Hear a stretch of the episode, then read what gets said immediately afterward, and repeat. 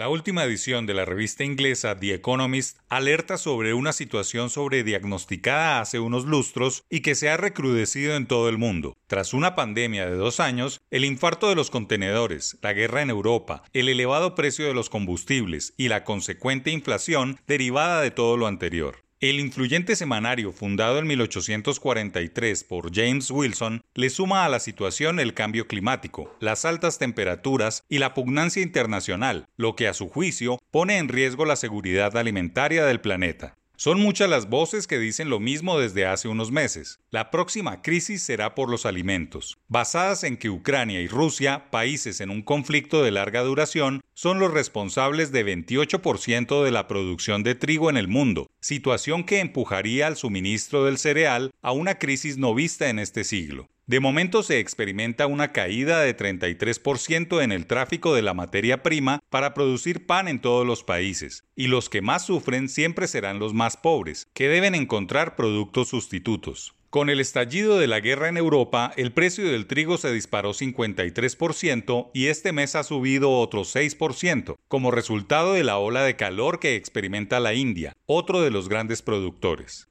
Rusos y ucranianos aportan 29% de la cebada, 15% del maíz y 75% del aceite de girasol de los mercados respectivos. La guerra está golpeando un sistema alimentario global debilitado por el COVID-19, el cambio climático y un choque energético. El impacto se empezará a notar en los países que más compran el trigo de Rusia y Ucrania, que mueven casi la mitad de los cereales importados por territorios como Líbano y Túnez, mientras que para Libia y Egipto la cifra es de dos tercios. Las exportaciones por parte de Ucrania proporcionan las calorías suficientes para alimentar a 400 millones de personas. Con las afectaciones en la producción consecuencia de la guerra, más las sanciones a Rusia, se encendieron las alertas por la crisis en la seguridad alimentaria en la ONU, que obligaron a Antonio Guterres, secretario de la organización, a decir que una escasez mundial de alimentos podría durar años y generar nuevos conflictos en los países más pobres. La ONU estima que se pueden pasar de 440 millones de personas a 1.600 millones quienes no tendrían cómo adquirir provisiones.